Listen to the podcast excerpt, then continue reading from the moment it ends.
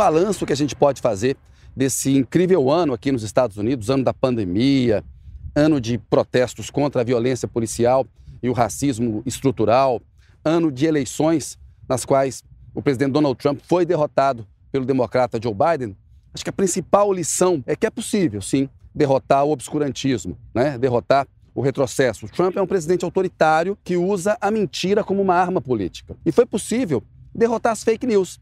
Em 2016, o Trump se elegeu com muita ressonância, né? com muito apoio nas redes sociais e utilizando notícias falsas, né? notícias mentirosas, as chamadas fake news. O mesmo processo aconteceu no Brasil em 2018. As fake news ajudaram muito o presidente Jair Bolsonaro a chegar ao poder. E a lição de 2020 é que é possível sim, é possível fazer política e derrotar esses mentirosos, esses autoritários, esses líderes que chegaram ao poder pela via democrática, mas que cotidianamente enfraquecem a democracia, se comportam de uma maneira autoritária, são candidatos a ditador. O que o Trump fez aqui nos Estados Unidos, ao não reconhecer é, a derrota eleitoral, somente nessa semana, é que ele permitiu que se começasse a fazer uma transição é, para o novo governo. A pandemia está fora de controle nos Estados Unidos. A cada dia há um novo recorde em número de mortes, de internação, é, de casos. Né? Nessa semana em que ocorre o feriado do Thanksgiving, que é o Dia de Ação de Graças, há uma preocupação enorme das autoridades sanitárias com os encontros familiares, porque é, esses encontros é, se transformaram num grande difusor é, do coronavírus. E a gente tem um presidente que está lá na Casa Branca, é, que não está governando, basicamente tuita, é, alegando é, fraude na eleição, que é uma mentira. Né? Não é que ele está fazendo isso sem prova, ele está mentindo. O presidente Jair Bolsonaro faz a mesma coisa no Brasil quando fala da urna eletrônica. Ele questiona a confiabilidade da urna eletrônica. Isso não é um questionamento sem provas. Isso é uma mentira que ele difunde para minar a credibilidade é, no processo eleitoral. Mas 2020 deixa essa lição. É possível derrotar as fake news, é possível vencer o obscurantismo. O Partido Democrata adotou uma estratégia de frente ampla, aceitou apoio de setores republicanos. Mas o candidato, o Biden, não votou no Trump. Né? O candidato Biden se opôs ao Trump desde o começo. O Biden nunca contemporizou com o obscurantismo e com o autoritarismo.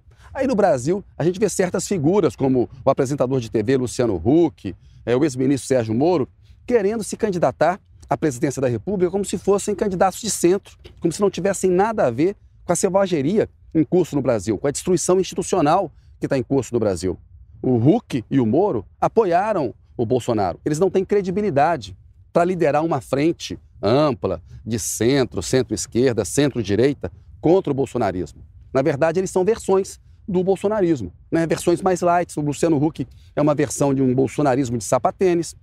O Moro é um extremista de direita que sabe usar os talheres. São políticos também despreparados. O Moro mostrou no ministério que não tem capacidade gerencial. A passagem dele pelo governo Bolsonaro é um fracasso. O pacote anticrime dele foi derrotado no Congresso Nacional. Ainda bem, porque era um pacote muito ruim. E o apresentador de TV, Luciano Huck, é, tem ideias muito rasas. Ele fica repetindo um bordão de que o Brasil tem que voltar a ser uma grande potência ambiental, porque não vai produzir produtos manufaturados como a China, nem produtos de alto valor agregado como Taiwan no espaço de uma geração. Ora, uma geração tem 30 anos. A Coreia mostrou que é possível desenvolver um projeto nacional de alta tecnologia no espaço de uma geração. Eu aqui nos Estados Unidos andei muitas vezes em aviões da Embraer quando peguei a American Airlines. O Brasil tem uma indústria de ponta. O Brasil é maior do que um fazendão.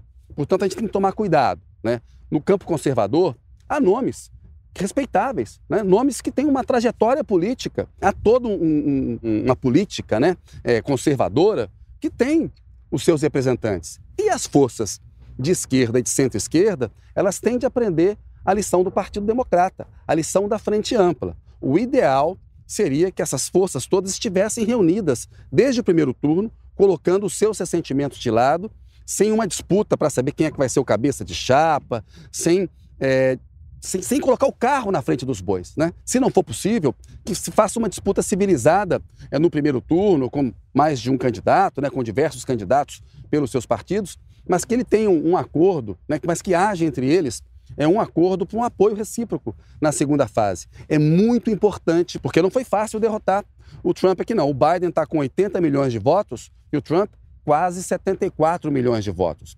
Foi uma disputa dura. Se não fosse a pandemia, provavelmente o Trump estaria reeleito. A gente não sabe em 2022 quais ainda serão os efeitos né, que a gente terá no Brasil por conta da pandemia.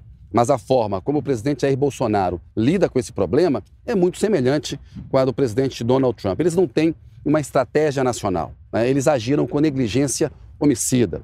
Eles agiram como genocidas. Eles não se importam é, com a população. Portanto, este ano aqui de 2020 tem muitas lições para a gente tirar para o Brasil. Os processos políticos são muito semelhantes entre o que aconteceu no Brasil em 2018, o que aconteceu aqui nos Estados Unidos em 2016 e agora em 2020. Eu me despeço, até a próxima, um grande abraço.